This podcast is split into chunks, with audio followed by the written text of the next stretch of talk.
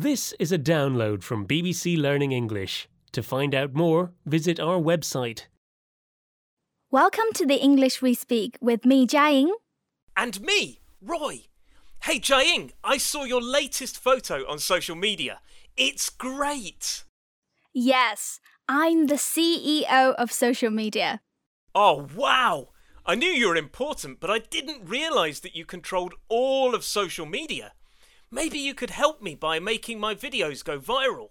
No, Roy.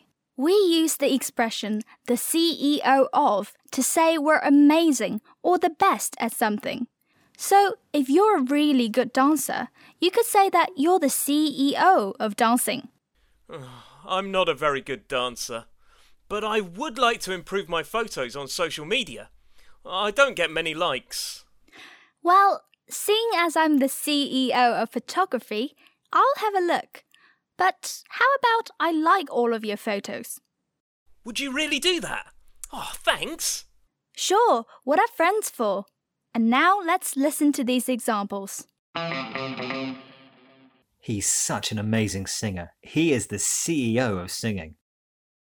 She's always saying that she's the CEO of things. It sounds like she's really bragging. I wish I was as good as her at painting. She's the CEO of art. You're listening to the English we speak from BBC Learning English. And we're talking about the expression the CEO of, which is used to say that someone is amazing or the best at something.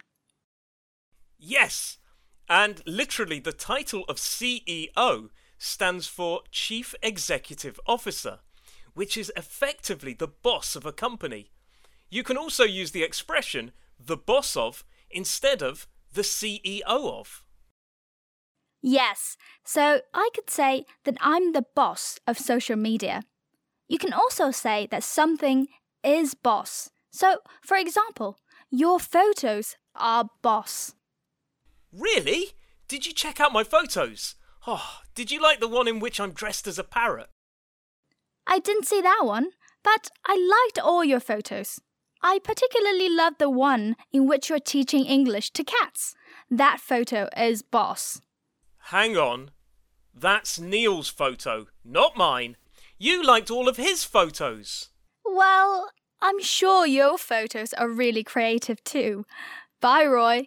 Bye.